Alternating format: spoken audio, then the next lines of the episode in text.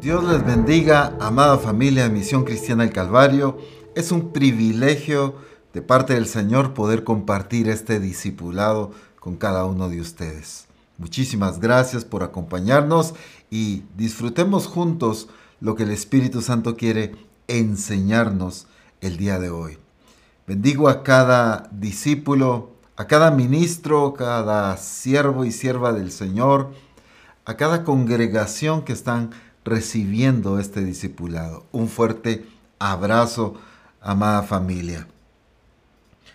La semana pasada estuvimos hablando acerca de Efesios capítulo 1, del versículo 3 al versículo 14. Hicimos énfasis en el objetivo y el propósito de Dios para la iglesia, y es glorificar a Dios en todas las cosas. Todo el plan de Dios se enfoca y se centra en ser Él glorificado en todo. Hoy quiero que resaltemos el versículo 3 de Efesios capítulo 1. Bendito sea el Dios y Padre de nuestro Señor Jesucristo, que nos bendijo con toda bendición espiritual en los lugares celestiales en Cristo.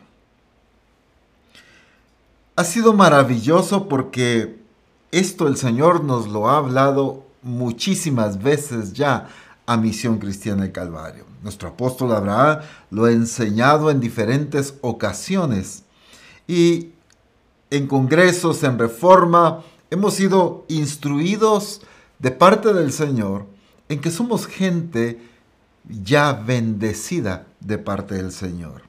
Es hermoso como la escritura habla de una realidad y no de una posibilidad, sino está enmarcando algo que ya sucedió algo genuino.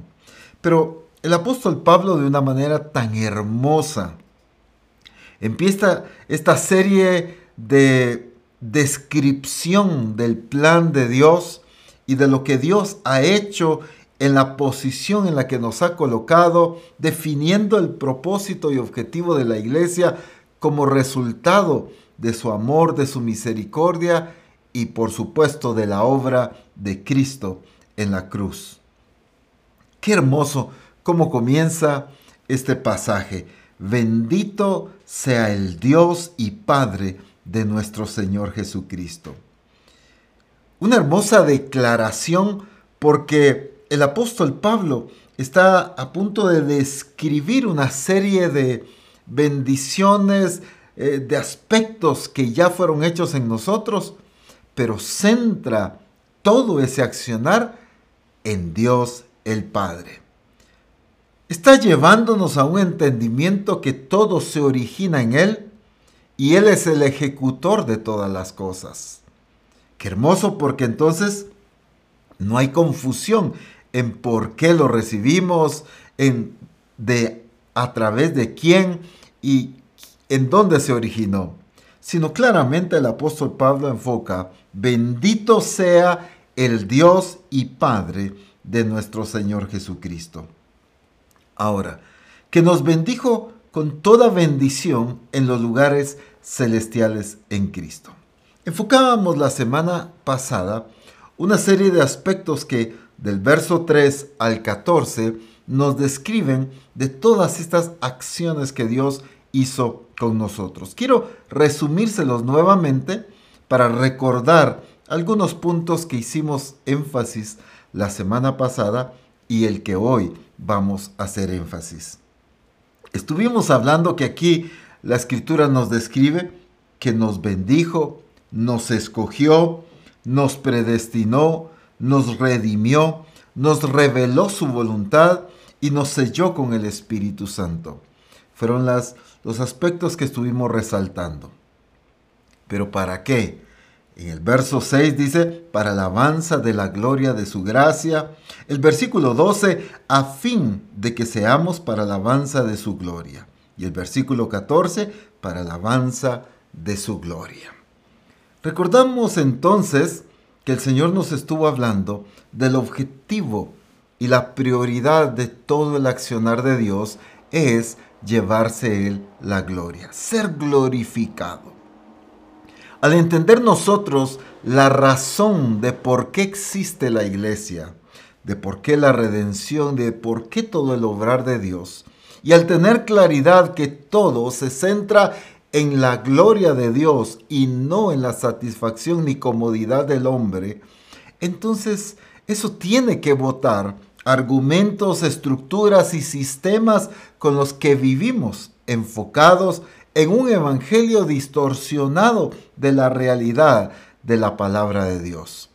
Esto nos lleva entonces a que vivamos el evangelio descrito en las escrituras, un evangelio centrado en el Señor, enfocado en Él, que entiende que el existir de la iglesia, la razón por la cual fue perdonada, redimida, justificada y todo lo que el Señor ha hecho en nosotros, es para darle gloria a Dios. Definitivamente un aspecto vital que el Señor nos ha estado hablando que debe suceder es derribar esa fuerza que la iglesia ha tenido en el yo, enfocados en nosotros mismos, donde hemos creído erróneamente, por supuesto, pero hemos vivido un evangelio enfocado en la comodidad, en la satisfacción nuestra, en lo que nos interesa o en lo que no nos parece. La religiosidad incluso está enfocada en la satisfacción de la carne. Es engañosa la religiosidad, haciendo pensar a las personas que viven agradando a Dios cuando es todo lo contrario. Porque la religiosidad está enfocada en sentirnos bien nosotros, pero no en glorificar a Dios. El verdadero evangelio del reino de Dios se enfoca únicamente en glorificar a Dios. Y entendemos entonces que la razón de todo lo que Dios ha hecho es que nosotros le glorifiquemos. Y entonces, al resaltar nuevamente el versículo 3, hemos sido bendecidos. Dice que nos bendijo con toda bendición espiritual en los lugares celestiales en Cristo. Decíamos al inicio, no es una posibilidad, sino es una realidad. El Señor nos ha estado hablando en Reforma Apostólica de la importancia que la iglesia viva en la realidad, que Cristo es la realidad de la iglesia, que el Espíritu Santo es el que nos guía hacia toda la realidad. Obviamente está hablando de la persona de Cristo. Porque en Cristo se encierra la realidad de la iglesia. Todo esto que nosotros leemos en, Efesios capítulo 1, claro, en los siguientes capítulos también, pero lo que estamos resaltando, encontramos que esta es la realidad de la iglesia. El asunto es que, ¿qué es lo que nosotros creemos que es la realidad de la iglesia? Hoy pudiéramos decir, apóstol, mire, la realidad de la iglesia en la que yo me congrego es esto, está faltante de aquello, no hace tal cosa, está viviendo de tal manera, y pudiéramos encontrar un montón de situaciones creyendo que esa es la realidad de la iglesia. Nos hemos confundido en entender la realidad y la distorsión de lo que estamos expresando y viviendo. La realidad de la iglesia es lo que Cristo hizo por nosotros. Lo que el Padre hizo a través de la persona de Jesucristo. Por eso claramente dice aquí, en Cristo. Somos bendecidos en Cristo.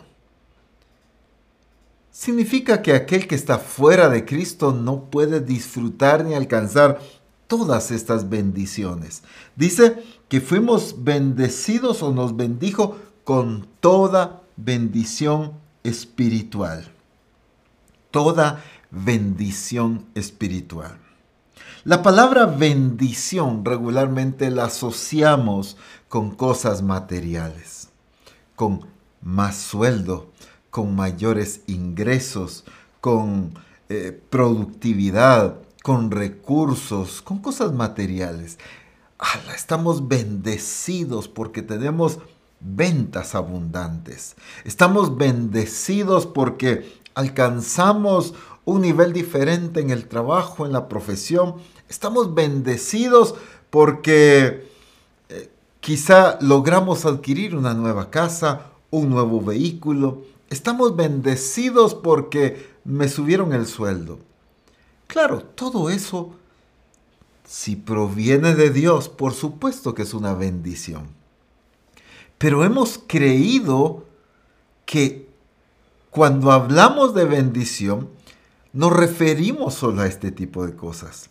Aquí no está hablando de cosas materiales, sino con toda bendición espiritual. ¿A qué bendición espiritual se está refiriendo? Ya hemos mencionado algunos de los aspectos que aquí se mencionan en este capítulo. Nos escogió, esa es una bendición espiritual. Nos predestinó, nos redimió, nos reveló su voluntad, nos selló con el Espíritu Santo. Entendamos entonces que todo este accionar de Dios en la iglesia, en aquellos que están en Cristo, y quiero hacer énfasis en esto, en aquellos que están en Cristo. Es importante que lo entendamos porque no es porque me congrego en una iglesia cristiana, no es porque asisto o me involucro, no es porque diezmo y ofrendo, es porque estoy unido a Cristo. No es porque soy una buena persona, no es porque ayudo a la gente en mi comunidad. No estoy diciendo que no hagamos estas cosas. Estoy diciendo que esa no es la razón, sino la razón de todas estas bendiciones espirituales es por estar en Cristo. El que no está en Cristo no puede disfrutar ni experimentar todas estas bendiciones espirituales. Ahora, el asunto es que la iglesia debe entender que esta es su realidad. Pero el mundo siempre está enfocado en presentarnos una realidad diferente a la realidad de Dios. O sea, la realidad del sistema, la realidad del mundo. Y entonces el problema es que el mundo está queriendo imponer su realidad y muchos vivimos aceptando esa realidad del sistema, lo que está determinando el mundo y lo que rige el sistema.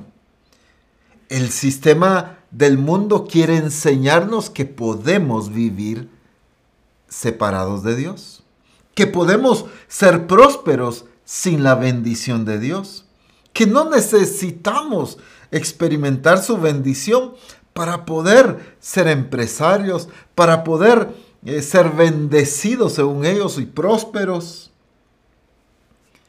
El sistema del mundo siempre quiere enseñarnos realidades de acuerdo al mundo, pero no de acuerdo a la realidad de lo que Cristo ya hizo en nosotros.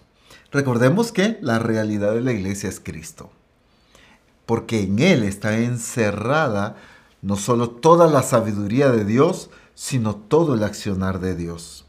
El propósito y el plan del Padre apuntan a que todo sea unido en Cristo Jesús. A poner a Jesucristo como cabeza y autoridad de todas las cosas. Porque en Él el Padre determinó que se manifestara toda la plenitud del Padre, revelándose y expresándose en la persona de Cristo. Ahora, el problema es que cuando la iglesia empieza a aceptar la realidad del mundo, a creer eh, que lo que el mundo establece es el parámetro de lo que nosotros debemos vivir, anhelar, y estamos permitiendo que sea el sistema que establezca eh, lo que para nosotros es importante, lo que para nosotros debe ser prioridad. El sistema siempre está enfocado en querer decirnos y establecer qué es lo importante, qué no es importante, qué debe ser prioridad y qué no debe interesarnos.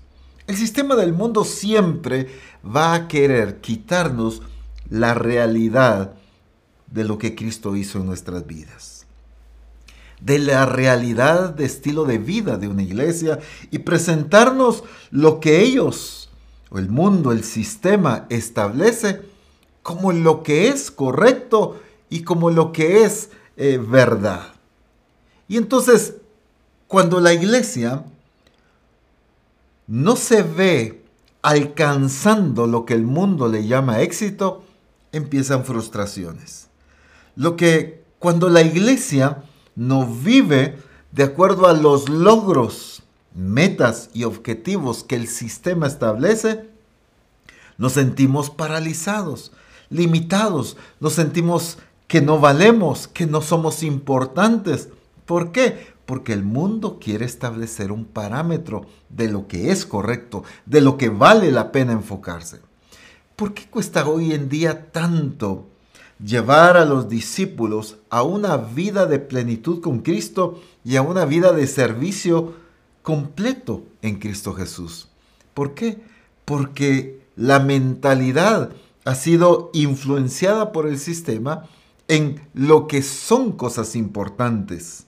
Y nos ha enseñado qué es importante y que servir a Dios no es tan importante como trabajar, como sacar una profesión, como levantar un negocio. Esto es importante, pero servir a Dios no tanto. Pareciera que no lo dijera de una manera tan explícita, aunque la verdad es que sí. Pero el sistema empieza a influenciar, a mostrarnos una realidad y una verdad diferente y nosotros la aceptamos. Y entonces nos sentimos frustrados, nos molesta. ¿Por qué pasa esto? ¿Por qué pasa lo otro? Miren, hay algo que me siempre me ha llamado la atención. Asaf, un salmista, expresa algo muy eh, crucial en lo que él experimentó de acuerdo a este criterio. Dice en Salmos capítulo 73, versículos 2 y 3. Salmos 73. En cuanto a mí, casi se deslizaron mis pies. Por poco resbalaron mis pasos, porque tuve envidia de los arrogantes viendo la prosperidad de los impíos. Si algo pasó en el corazón de él que por poco lo hace caer, dice, se resbalaron mis pies y por poco, fíjense, estuve a punto, dice él, casi caigo. ¿Qué pasó con él? Cuando el sistema del mundo empieza a llamarle algo éxito, triunfo, victoria, logros. El sistema quiere establecer lo que es una verdadera meta, lo que es un verdadero objetivo. Pero no hemos entendido que la iglesia tiene una realidad diferente y debe aprender a vivir en una realidad diferente. El asunto es que nos dejamos llevar por lo que el mundo le llama logro, meta, victoria, triunfo. Pero el verdadero logro no está en lo que hacemos, sino en lo que somos. El verdadero logro de una iglesia está en lo que somos, en la transformación que el Espíritu Santo ha producido en nosotros. Entonces, estamos enfocados más en lo que obtenemos, en el servicio que damos, en el involucramiento que tenemos. La iglesia está enfocada en lo que hace, pero no en lo que es. Y entonces no hemos entendido la importancia de la transformación. ¿Por qué? Porque el sistema nos enseña que eso es lo más valioso. No importa cómo la gente sea, lo, que importa es lo que hace. Y entonces vemos aquí en Asaf un concepto que estaba desafiando y haciendo tambalear su estilo de vida y su temor a Dios. ¿Por qué? Porque él permitió que el estándar del sistema del mundo lo afectara y lo moviera a él. Lo que el mundo le llama éxito. Cuando vio a los, como dice literalmente aquí, a los impíos siendo prósperos. ¿Cómo es posible que uno que no teme a Dios esté prosperando, quizá económicamente, tiene más negocios que uno que es un hijo de Dios? Empezó un conflicto en su corazón que casi lo hace caer por causa de dejarse seducir que el éxito en la vida es la prosperidad económica o la prosperidad de los bienes que obtenemos. Cuando la iglesia no debe centrarse en eso, esa no es la realidad de la iglesia. No significa que Dios no bendiga, no prospere, no nos lleve abundancia. Por supuesto que sí. Pero la realidad de la iglesia es la persona de Cristo. La realidad de la iglesia es su naturaleza en nosotros. La realidad de la iglesia es la manifestación de Cristo a través de cada discípulo. Significa entonces que esa realidad de la iglesia es crucial por causa de toda esta bendición que nosotros hemos recibido. Fuimos bendecidos, fuimos predestinados, fuimos escogidos, fuimos sellados con su Espíritu Santo. ¿Cuántas cosas maravillosas con las que Dios nos ha bendecido? Y por supuesto, en el resto de la Escritura encontramos más bendiciones aún. El punto que estoy resaltando es que debemos cuidar que no sea el mundo que establezca lo que es bendición sino la realidad en Cristo es lo que nos debe llevar a entender lo que es valioso e importante. Para el mundo, ¿qué es importante? Creo que en una ocasión comenté este testimonio. Platicando con una persona, eh, le decía, ¿qué pasa que eh, tu hijo no está viniendo aquí a los servicios, no está buscando del Señor? Apóstol me dijo es que yo le estoy enseñando prioridades y disciplina, me dijo. Así, ¿cómo así le dije? Porque le estoy enseñando a ser responsable con sus estudios, me dijo. Y entonces le dije, ¿qué le estás enseñando en cuanto a su responsabilidad con Dios? ¿Cómo así? me pregunta. Es que le estás enseñando a ser responsable con sus estudios, pero le estás enseñando a ser irresponsable con Dios. El asunto es que nos hemos dejado llevar por lo que el sistema establece. No, no, que saque los estudios, eso es lo que importa. Que tenga una carrera, una profesión es lo que importa. Después que sirva a Dios. Cuando ya se gradúe, cuando ya tenga una familia, ahí que busque y sirva a Dios. Porque nos enseña prioridades diferentes y hemos permitido que el mundo establezca lo que es nuestra realidad y la hemos aceptado en lo peor, sino tenemos que entender que es Cristo el único que establece lo que es la realidad y la bendición en la iglesia. Fuimos bendecidos por Dios, pero al estar en Cristo. Y nos bendijo con toda bendición espiritual. Qué maravilloso. Si hacemos un recuento de aspectos como que, los que ya mencioné, encontramos aquí en el capítulo 1 diferentes bendiciones espirituales. Nos escogió, nos predestinó, santificó, nos amó, nos perdonó, nos aceptó como hijos, nos dio herencia nos selló con el Espíritu Santo.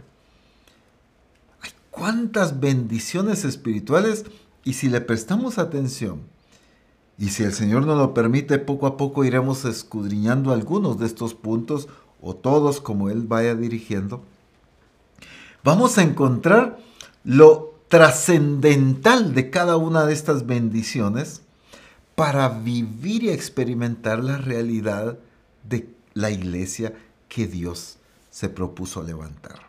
Esa iglesia gloriosa no es la que vive en misticismo, en religiosidad, en sueños. Esa iglesia gloriosa es la que vive en su realidad, la que expresa su realidad en Cristo, la que se deja gobernar por su realidad en Cristo. Esa es la iglesia gloriosa. Pero la iglesia que vive en fantasías vive enfocado en otros objetivos. La iglesia religiosa vive enfocando más en satisfacer la carne que al Señor. Y qué importante es que en Misión Cristiana el Calvario nos sacudamos ya de una vez por todas todo espíritu de religiosidad que aún se encuentra en muchos. A Dios gracias, la misión ha sido muy libre de un estilo de vida religioso, pero aún se manifiesta en algunos lugares mucha religiosidad. Hay iglesias, discípulos, ministros que todavía están enfocados en aspectos de religiosidad, pero no en una verdadera transformación, de acuerdo a la palabra de Dios. Esto dice algo, que la influencia que están teniendo no viene de parte del Señor a Misión Cristiana del Calvario. Que la influencia que están teniendo viene de otras congregaciones, quizá del lugar donde estás establecido o quizá de otros ministros de otros lugares. Pero es evidente cuando alguien está siendo influenciado por un sistema religioso de otra organización o de eh, sus compañeros voy a decir así, ministeriales de la ciudad, del pueblo, la comunidad donde vive. Porque a veces se predican cosas que en Misión Cristiana del Calvario no se enseñan. Se establecen cosas que en Misión Cristiana del Calvario no se establecen. Entonces eso significa que estamos siendo influenciados por otro aspecto. El alimento está viniendo de lugares incorrectos y debemos limpiarnos de toda religiosidad. Porque la religiosidad siempre va a establecer una realidad diferente a la realidad de Cristo. Por eso es que los fariseos chocaban con Jesucristo. A pesar de que era gente conocedora de las escrituras. ¿Pero por qué? Jesús mismo les decía, es que por vuestras costumbres invalidáis la palabra de Dios. O ignoráis las escrituras donde dice... ¿Por qué? ¿Por qué pasaba mucho esto? Porque el Señor encontraba que la religiosidad de los fariseos era contraria a la realidad de la expresión de Cristo. Lo mismo sigue pasando el día de hoy. Debemos ser muy vigilantes, muy cuidadosos.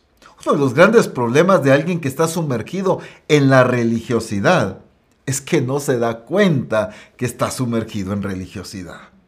Y entonces ve que los demás están equivocados, pero que él está en lo correcto. Busquemos ayuda, busquemos guía, nuestra cobertura, Preguntémosle y expongámosle cómo estamos trabajando, cómo estamos enseñando y que se evidencie que Misión Cristiana del Calvario no es el sistema del mundo que quiere establecer una realidad diferente a la de Cristo, sino que en Misión Cristiana del Calvario vivimos y expresamos la realidad de lo que Cristo ya hizo en nosotros. Nos bendijo con toda bendición espiritual. La bendición más grande no son los bienes materiales que tenemos. Es la persona de Cristo que Él se dio a nosotros, se entregó por nosotros y por como resultado de ese accionar somos uno en Cristo Jesús. Esa es nuestra mayor bendición, la persona de Cristo, pero no los bienes materiales. Mucho cristiano todavía se siente bien cuando es próspero económicamente o en otros aspectos que el mundo establece que eso es triunfo, que eso es éxito, que eso es victoria. Cuando yo veo a Jesús, al apóstol Pablo y a los demás apóstoles, que no iban tras estos aspectos que el sistema del mundo establecía como prioridades, sino iban tras la satisfacción y exaltación de la gloria de Dios. Lo que les interesaba era cumplir a cabalidad el propósito del Señor en sus vidas. Esto significa una iglesia que entiende su realidad y no que es contagiada por la realidad del sistema del mundo. La verdadera posición de la iglesia es su unidad en Cristo Jesús. Esa es la verdadera posición. ¿Cuánto se escucha hoy? Es que somos cabeza y no cola. Creemos que la verdadera posición de la iglesia es la autoridad. No, la verdadera posición es la unidad con Cristo. Como consecuencia de una verdadera unidad con Cristo, es que vendrá la autoridad y vendrán muchas cosas más. Pero no es esa, esa posición humana, ni política, ni religiosa, la verdadera posición de la iglesia, sino es su unidad con Cristo Jesús. No hay manera en que podamos apropiarnos y disfrutar de todas las bendiciones espirituales que hemos recibido separados de Cristo. Si no estamos en unidad con Cristo, es imposible que disfrutemos todas estas bendiciones. La única manera es en Cristo. El apóstol Pablo decía, con Cristo estoy juntamente crucificado. Ya no vivo yo, mas vive Cristo en mí. Lo que él expresa es esa plena unidad con Cristo. Porque esa era la realidad. Tu realidad, mi realidad es esa unión plena con Cristo. Cristo mismo lo dijo de una manera tan clara, porque separados de mí, que dijo, me encantaría escucharlos decir y repetir esto, porque separados de mí, nada podéis hacer. Y ahí viene el razonamiento en muchos y dice, pero ¿cómo? Si aquellos que están separados de Cristo, mire cuánto logran. Miren cuántas empresas han levantado. Miren la casa tan grande y hermosa que tienen. Mire eh, cómo son prósperos. Mire cómo viajan. Mire cómo hacen esto. Pero son pecadores. ¿Cómo no se puede prosperar separado de Cristo? Porque creemos que a eso se está refiriendo la escritura. Pero cuando Jesús dice, porque separados de mí, nada podéis hacer, no se está refiriendo al ámbito natural y humano de las cosas que cualquier persona puede lograr. Está hablando de esa dimensión de los lugares celestiales en Cristo. Qué importante es entender lo que la escritura dice ahí en en el versículo 3. Nos bendijo con toda bendición espiritual, pero ¿dónde? ¿Cómo dice? En los lugares celestiales en Cristo.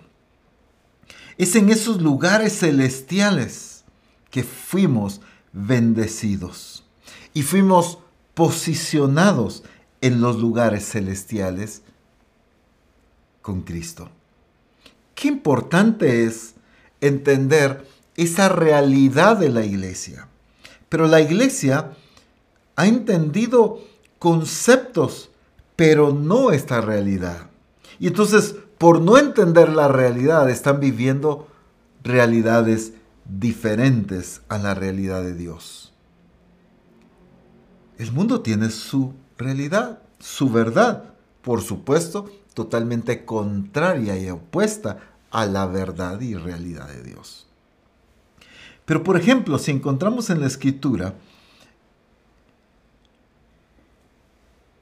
En Colosenses capítulo 1, versículo 13,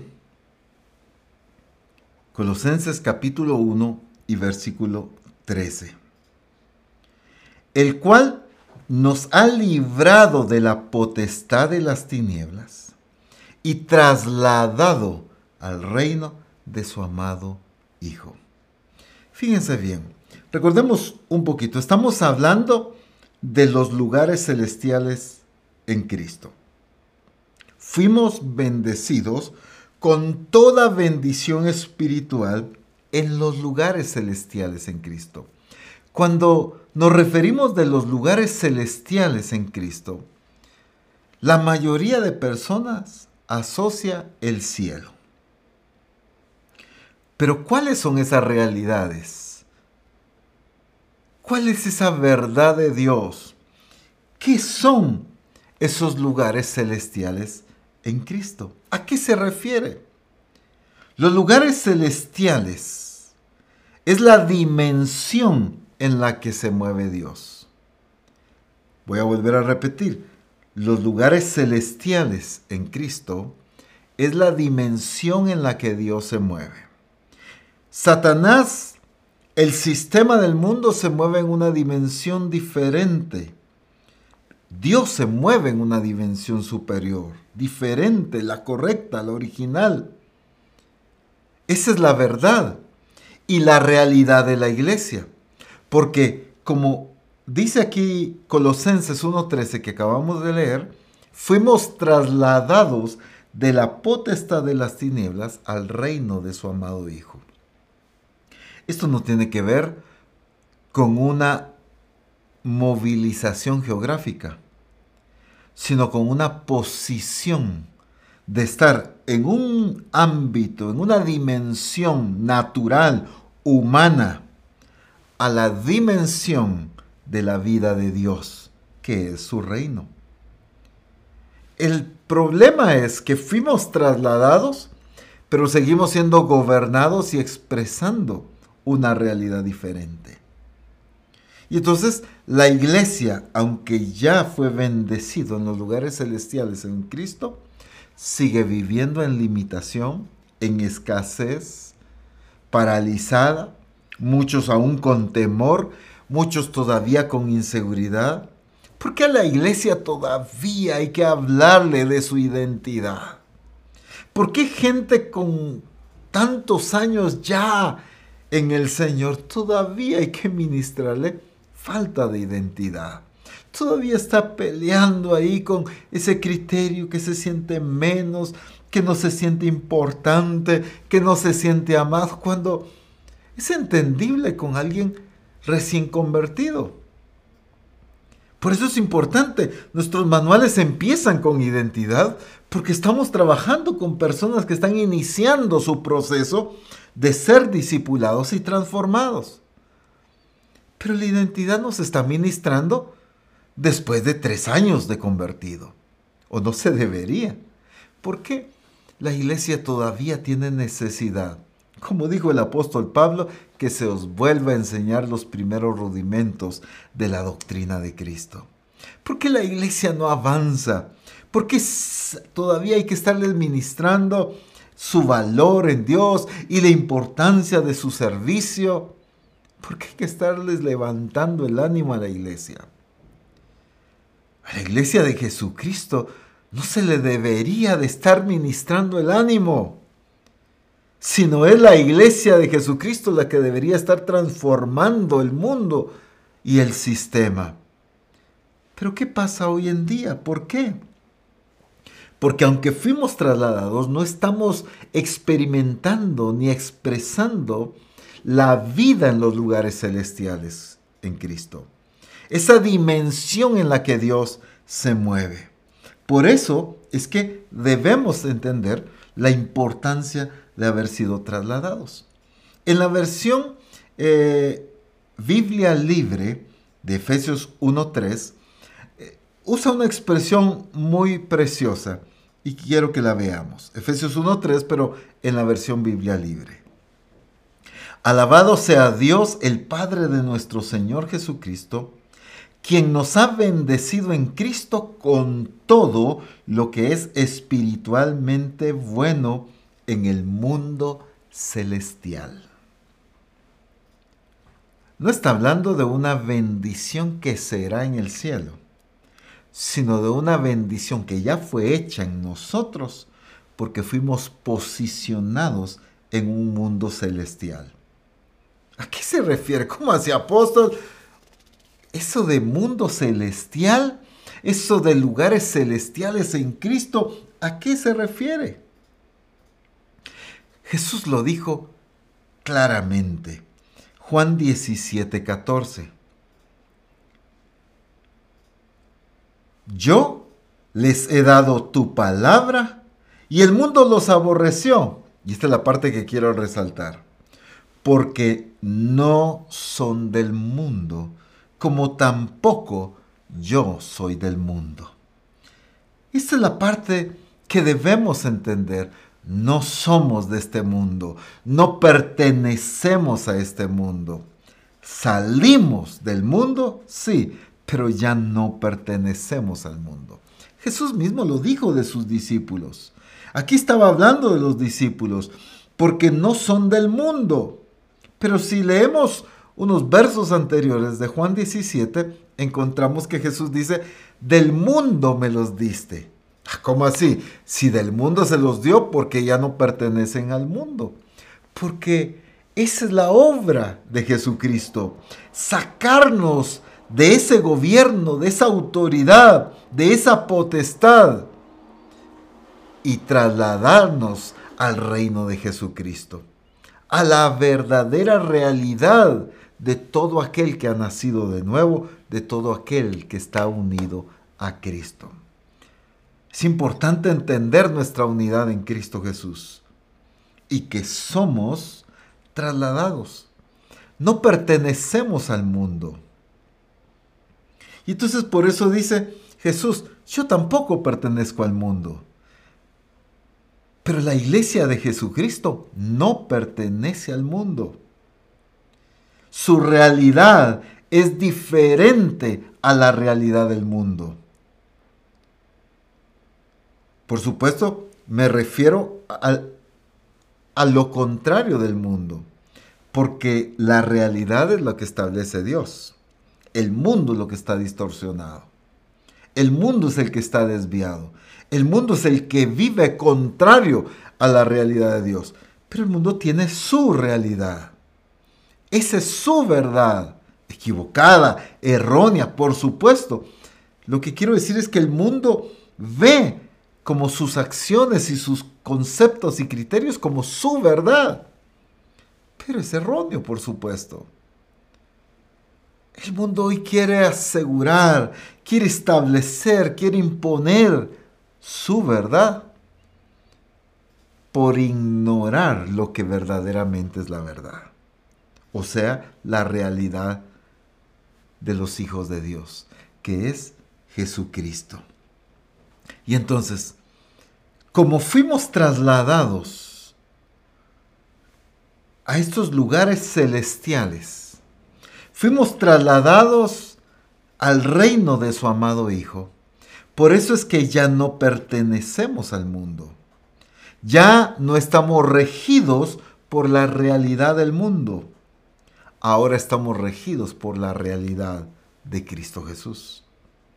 ¿Por qué entonces como iglesia todavía queremos vivir de acuerdo a los criterios del mundo? De acuerdo a los principios, a las prioridades, a los intereses, a los anhelos del mundo. Porque no hemos entendido que esa no es nuestra realidad, esa no es a lo que pertenecemos. Desde el momento en que tú naciste de nuevo ya no perteneces al mundo. El mundo, su sistema, ya no tiene nada que ver contigo, sino es la verdad de Jesucristo la único que tiene que ver con nosotros. Es Cristo nada más, la meta, el objetivo, la vida es que claramente dice la escritura, si vivís por el Espíritu, andad también por el Espíritu. Porque por medio de la obra de Jesucristo, el Espíritu Santo es el que nos da vida y nosotros debemos andar en esa expresión de una vida nueva. Todo se centra en Cristo. Esa es la realidad de la iglesia. Pero el mundo sigue enfocado en presentar una realidad diferente. Como el apóstol nos decía en Reforma, no, eso ni siquiera está en, la palabra. O como dicen tradicionalmente todos, eso no está en la Biblia. Porque están siendo regidos y cegados por una realidad del mundo, del sistema, de la religiosidad, pero no regidos por la verdad y la realidad de Cristo. Entonces necesitamos vivir y experimentar esta verdad, entender que no pertenecemos al mundo. Fuimos trasladados, fuimos movidos y ubicados en la dimensión de la manifestación de Dios. Por lo tanto, la iglesia no puede seguir siendo eh, o teniendo una vida limitada, de escasez, viviendo en pobreza, en limitación, en un deterioro terrible en su vida espiritual, en su crecimiento, en su madurez. ¿Por qué? Porque está regido por una realidad del mundo. La iglesia de Jesucristo, que vive unida a Jesucristo, que es regida por su verdad, es la iglesia que va a glorificar al Señor y va a cumplir a cabalidad su plan y su propósito. Separados de mí, nada podéis hacer. Porque solo el que está unido a Cristo es el que puede producir frutos de acuerdo a la vid. Recuerden que somos pámpanos, llamados a producir fruto, pero no podemos producir un fruto diferente. ¿Por qué hoy en día la iglesia está produciendo un fruto diferente? Porque está separado de la vida. No está viviendo en la unidad con Cristo.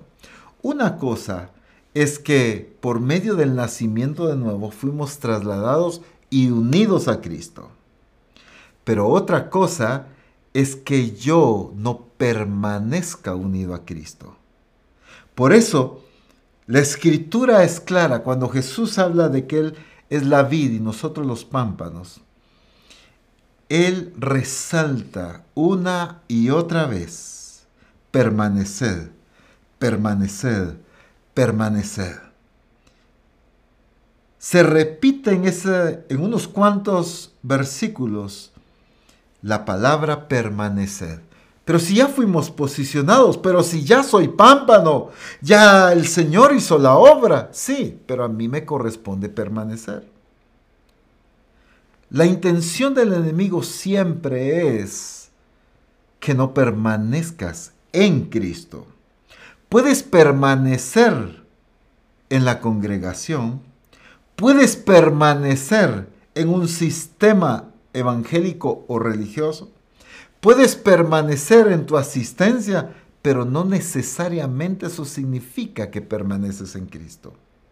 Hay muchas personas que no dejan de congregarse, pero no permanecen en Cristo, porque su vida no expresa la realidad de Cristo. Es que no se trata de a cuántos cultos asisto. No se trata de eh, cuántos privilegios eh, desempeño en la congregación. Se trata de una vida totalmente sumergida y unida permanentemente a Cristo. Entonces se va a cumplir lo que la escritura dice, de modo que si alguno está en Cristo, nueva criatura es. Las cosas viejas pasaron, y aquí todas son hechas nuevas. Pero ¿cuándo pasa esto? Cuando permanezco en Cristo porque solo permaneciendo en Él voy a poder producir los frutos de acuerdo a la naturaleza de la vida. Por eso es importante entender esta realidad. Efesios capítulo 5, versículo 8, en la Dios habla hoy, dice de esta manera. Ustedes antes vivían en la oscuridad, pero ahora por estar unidos al Señor, viven en la luz. Pórtense como quienes pertenecen a la luz. Es interesante porque aquí se resalta el pasado. Antes vivían en la oscuridad, perfecto. Ahora, al estar unidos al Señor, viven en la luz. Pero aquí viene otro punto crucial. No podemos quedarnos eh, solamente con el hecho de, pues, ya nací de nuevo y ya pertenezco a la luz. No, ahora, como alguien que fue trasladado, como alguien que ya no pertenece al mundo, como alguien que ahora vive en la luz, debe portarse como quienes pertenecen a la luz. Significa que hay algunos que pertenecen a la luz, pero se comportan como los que pertenecen a las tinieblas. Esa es la gran diferencia. Pertenecemos a la luz, pero debemos vivir expresarnos, comportarnos como quienes pertenecen a la luz. La realidad de la iglesia de Jesucristo es que por estar unidos a Cristo, vivimos en la luz y por lo tanto debemos portarnos como quienes pertenecen a la luz. Eso es vivir en nuestra realidad. Una iglesia que aunque viva en la luz, pero se porta como quien vive en las tinieblas, no está viviendo en su realidad. Está viviendo en la realidad del mundo. La iglesia que vive en su realidad es la que por su unidad con Cristo vive en la luz y se porta como quien vive en la luz. Termino con Hechos capítulo 17 Versículo 28. Hechos 17, 28. Porque me encanta esta expresión, en Él vivimos. No dice, con Él vivimos. Usted puede venir a vivir a mi casa y puede decir, yo vivo con el apóstol, pero no vive en el apóstol Ronald. Pero en Cristo no es que vivimos con Él, vivimos en Él. Por eso dice, porque en Él vivimos y nos movemos y somos, como algunos de vuestros propios poetas también han dicho, porque el linaje suyo somos. Por causa de esa naturaleza, es que nosotros vivimos en Él, nos movemos en Él y somos en Él. La realidad de la iglesia de Jesucristo es vivir en Cristo, es moverse en Cristo y es ser en Cristo. No nos enfoquemos en las cosas que obtenemos. Enfoquémonos en la realidad de lo que somos. gente nacida de nuevo, que fue trasladada al reino de Jesucristo, que ya no pertenece al mundo, que ahora vive en luz y por estar unido y sumergido y viviendo en Cristo. Entonces, vivimos en Él, nos movemos en Él y somos en Él. Aquí no está hablando de gente que solo asiste. Aquí no está hablando de gente que participa o se involucra. Aquí no está hablando de gente que vive una vida a medias en el Evangelio. Aquí está hablando de personas que viven en Cristo Jesús. Tú y yo no fuimos llamados, ni escogidos, ni predestinados, como dice la Escritura, para vivir una vida medias en el Señor, sino para vivir una vida sumergidos y unidos plenamente en Cristo. No dejes que el sistema, que cualquier influencia, que las situaciones o circunstancias que vivas, Ni siquiera tu mismo corazón o pensamientos te saquen de vivir en Cristo Jesús. No permitas que un estilo de vida de religiosidad te saque de una vida en unidad con Cristo. Cristo nunca va a vivir unido a un sistema de religiosidad. Necesitamos nosotros vivir en nuestra realidad, no en la realidad que ha establecido la religiosidad, la, eh, verdad o la realidad que ha establecido el sistema del mundo, no la realidad que nos ha enseñado la tradición evangélica. Vivamos en la realidad de Cristo, revelada en su palabra y guiados por el Espíritu Santo. Es el único que nos guiará hacia toda verdad, hacia toda la realidad. Padre, te glorificamos y te bendecimos. Y como decía el apóstol Pablo, bendito sea el Dios y Padre de nuestro Señor Jesucristo, por habernos bendecido con toda bendición espiritual en los lugares celestiales juntamente con Cristo. Señor, te glorificamos y te exaltamos, porque la realidad de misión cristiana del Calvario no es lo que el sistema establece, no es lo que los criterios personales establecen, ni lo que la religiosidad dicta, sino la vida misma de Cristo es nuestra realidad. Que seamos una iglesia que vivamos expresemos nuestra vida en esa dimensión en la que Dios se mueve, actuando, desenvolviéndonos, predicando y sirviéndote de acuerdo a la dimensión en la que tú vives y te manifiestas. En el nombre glorioso de Cristo Jesús te damos gracias. Que ya no vivamos entonces como el sistema nos enseñó, aquellos grandes hombres de Dios, respetados y admirados incluso, que encontramos en el Antiguo Testamento, hombres usados, hombres y mujeres, siendo usados por Dios de una manera maravillosa. Pero era una dimensión circunstancial, en algunos casos muy momentánea. Pero la expresión de Cristo aquí en la tierra no fue así. La realidad de Cristo no fue circunstancial.